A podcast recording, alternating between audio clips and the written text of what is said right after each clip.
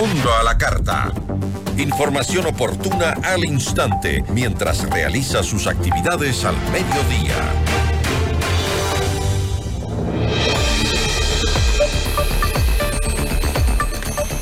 En medio de esta guerra del Estado contra el crimen organizado, el fiscal César Suárez, quien manejaba casos de antinarcóticos y terrorismo, fue asesinado en la ciudad de Guayaquil. El Estado lucha contra el terrorismo sin seguridad ni garantías para sus funcionarios. La entrevista a la carta, en diálogo directo con los protagonistas de los hechos. Está con nosotros Heidi Borja, ella es presidenta del núcleo Guayas de la Asociación de Magistrados y Jueces. Doctora, ¿cómo está? Muy buenas tardes, gracias por acompañarnos. Buenas tardes, muchas gracias por la invitación. Doctora, el fiscal eh, César Suárez trabajó en la Unidad Nacional especializada en investigación contra la delincuencia organizada transnacional. Él eh, estuvo al frente de casos muy notorios, desde la invasión por terroristas a TC Televisión hasta el caso Lispol, también el caso de las medicinas, en donde está involucrado Daniel Salcedo, que acaba de ser retenido en Panamá y traído al Ecuador. Ahora está en la cárcel 4. Eh, desde el Estado vemos cientos de mensajes de que se está reforzando el sistema de justicia y de lucha contra el terrorismo y la delincuencia organizada. Pero ¿acaso no se dan las mínimas garantías para que los operadores de justicia puedan trabajar con éxito y con seguridad en este contexto? No existen condiciones mínimas de seguridad para que los jueces y fiscales, quienes cumplimos un rol de alto riesgo, estemos protegidos por el sistema ecuatoriano o por el Estado ecuatoriano.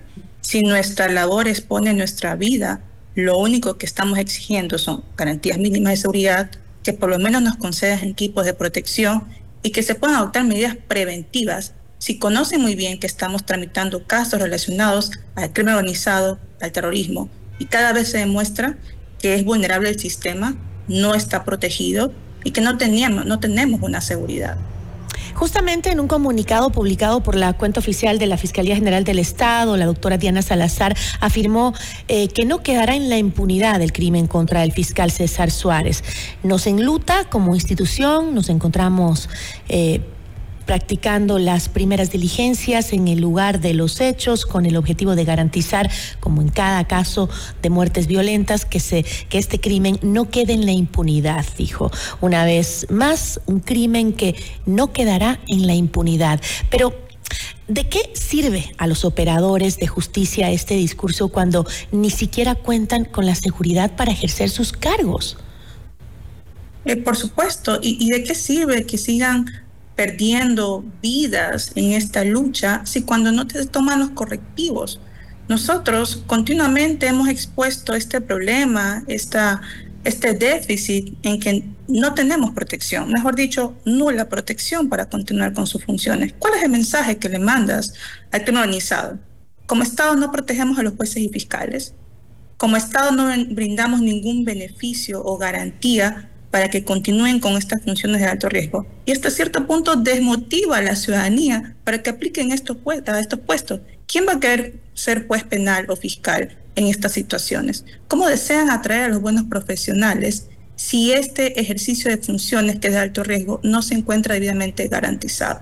Con el simple hecho de que nosotros no contamos con un protocolo de seguridad, nosotros no contamos con un seguro de vida, nosotros no tenemos un seguro médico privado y nosotros no tenemos equipos de protección concedidos por el Estado. Todo sale del sueldo del juez. Ahora, eh, sobre la protección eh, policial para, para Suárez, eh, la Fiscalía reconoció que el funcionario no había requerido protección policial la mañana del crimen, ya que pues tenía programada una audiencia telemática. Esto, doctora, quiere decir que mientras la fiscal general del Estado tiene protección 24/7 y que debe tenerla, estoy totalmente de acuerdo y creo que la mayoría de los ecuatorianos lo estamos, los funcionarios tienen que pedir seguridad, en momentos específicos a pesar que está, de que están trabajando en casos directos de terrorismo y delincuencia organizada? Gisela, esto es un deber exclusivo del dispositivo de seguridad asignado al fiscal si yo como beneficiario del servicio le digo a mi custodia policial, no, no, no se preocupen, no vengan, no. Quienes somos expertos en la protección y en seguridad son ellos, como policía, o la entidad que haya estado a cargo de la protección del fiscal. Si saben que el fiscal está tramitando todos estos casos de alto riesgo y que involucra mafias y grupos de delincuencia organizada, ¿usted cree como experto de seguridad voy a hacerle caso al fiscal que no quiere seguridad? El deber del custodia policial es estar 24/7 ante un fiscal expuesto y amenazado con tanto riesgo. Justamente por eso me sorprende, porque este, por más que le digan, los funcionarios están ahí para cubrir su seguridad y no dependen de las decisiones del funcionario, pero en el comunicado decían que este, no pueden hacer nada frente a la decisión voluntaria del protegido. Y si le pasa algo al funcionario que cuenta con custodia policial, que significa protección estatal, ¿quién debe responder? El Estado. ¿Quién da la protección estatal? Ahora, este, incluso acabo de acordarme ahora que usted me dice esto, que eh, cuando fue el debate y había muerto Fernando Villavicencio, a los que íbamos a participar en el, en el, en el debate presidencial, pues nos pusieron custodia policial, obviamente por el temor de que algo pueda pasar, un atentado. Eh, yo consideré que era mucha gente la que me habían mandado para mi seguridad y les dije, por favor, retírense, no necesito tanta gente. Nadie me hizo caso. Se quedaron ahí dijeron, qué pena, aquí nos mandaron, aquí nos quedamos. Entonces, claro, ahora entiendo lo que usted dice. Es así. O sea, el funcionario o, la persona que necesita la seguridad, no importa si quiera o no quiera la seguridad, tiene que tenerla, porque justamente ellos están para protegerle la vida. Y saben, saben que tienen que quedarse ahí. Llama por supuesto, por eso es que ellos lo contemplan como un dispositivo de seguridad. Es decir, que existe todo un equipo que debe darte una protección existe todo un equipo que debe medir las prevenciones y existe, todo un equipo que tiene que analizar todo tu entorno para decir, ¿estás seguro? Puedes salir del carro, ¿estás seguro? Puedes ingresar a la unidad judicial, ¿estás seguro? Puedes continuar con esta diligencia. Por eso es que el Estado debe proteger a los jueces y fiscales. ¿Qué es lo que no sabe la ciudadanía? Que desde noviembre del año 2023 existe un acuerdo ministerial emitido por el Ministerio del Interior donde se define que los costos de la protección policial tienen que ser cubiertos por el Consejo de la Judicatura cuando algún juez o fiscal requiera protección. ¿Y en este momento quién paga esos costos? Eh, los costos incluyen hospedaje, alimentación, movilización y viáticos. Para la seguridad. Para la seguridad. Y cuando el Consejo de la Judicatura va a emitir una disponibilidad de certificación presupuestaria, nunca. Entonces, ¿qué hace el funcionario? El juez fiscal tiene que asumir esos gastos.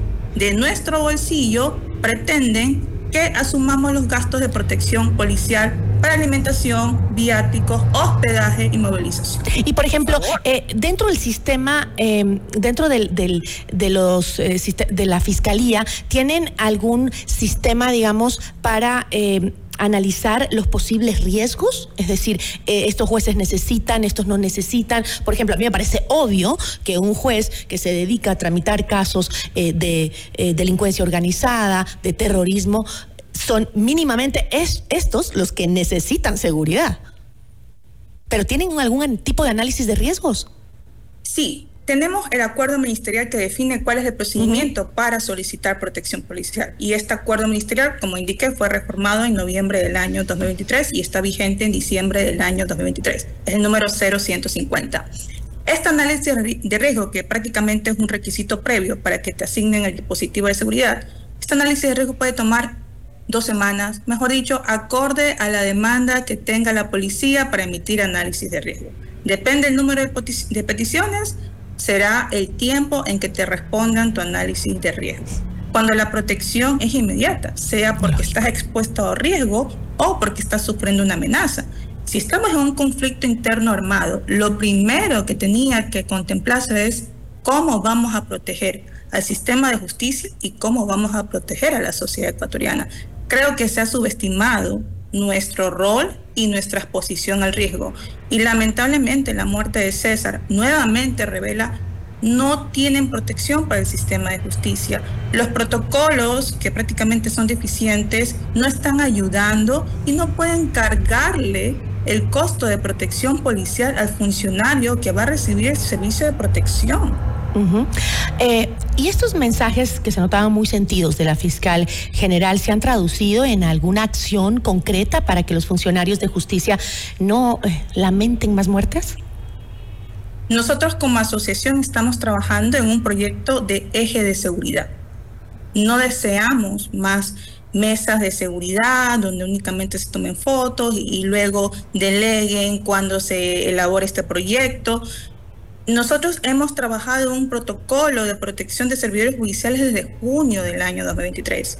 Estamos en enero y ese protocolo quedó prácticamente estancado y aún no comprenden que la seguridad no es únicamente para los jueces anticorrupción, la seguridad es para todos los jueces que ejercemos una función de alto riesgo, sobre todo quienes trabajamos en la, zona, en la zona 8. La gente cree que únicamente la unidad de anticorrupción en Quito está tramitando todos estos casos que afectan la seguridad pública. No es así. Solo en la ciudad de Guayaquil y Durán, desde el 9 de enero hasta el 16 de enero, se han tramitado más de 120 casos de flagrancia. Los jueces penales, incluyendo los jueces adolescentes infractores, con 120 casos en el tema de flagrancia, ¿no creen que esos jueces también necesitan protección? Con los jueces que trabajan en los cantones, que están completamente alejados de todo el aparataje institucional, esos jueces también necesitan protección. Por esa razón solicitábamos un teletrabajo que prácticamente se demoró casi tres o cuatro días y tuvo que ocurrir una desgracia para que recién entiendan, señores, no estamos preparados. Por lo menos trabajemos con esta modalidad hasta que encontremos una solución que pueda aplicar una garantía mínima de seguridad. Hoy ya pueden hacer teletrabajo. Hoy se A partir de las 10 de la noche eh, recibimos formalmente la notificación. Cuando ya le habían pedido previamente antes de la muerte del asesinato del fiscal en Guayaquil.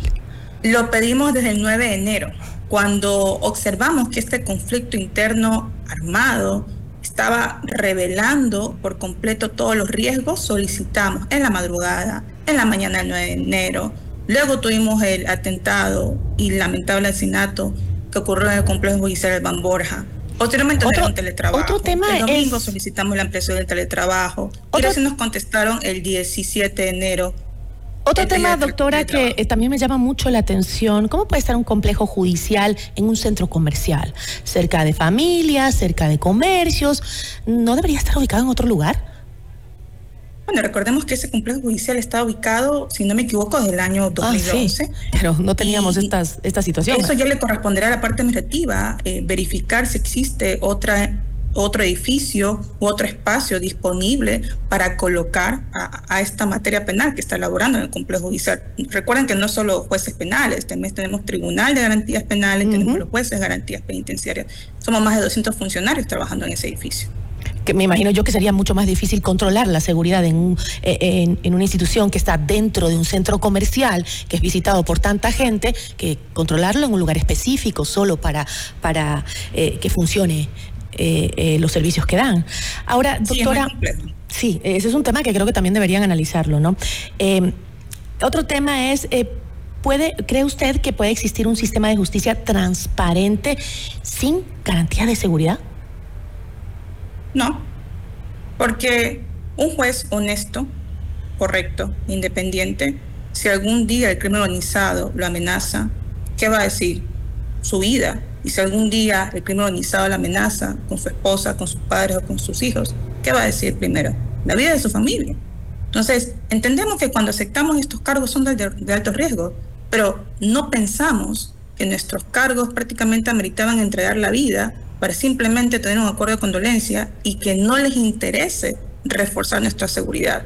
Lo que estamos pidiendo es garantías mínimas de seguridad, garantías de seguridad para seguir contribuyendo con esta sociedad. Cumplimos un servicio público de alto riesgo.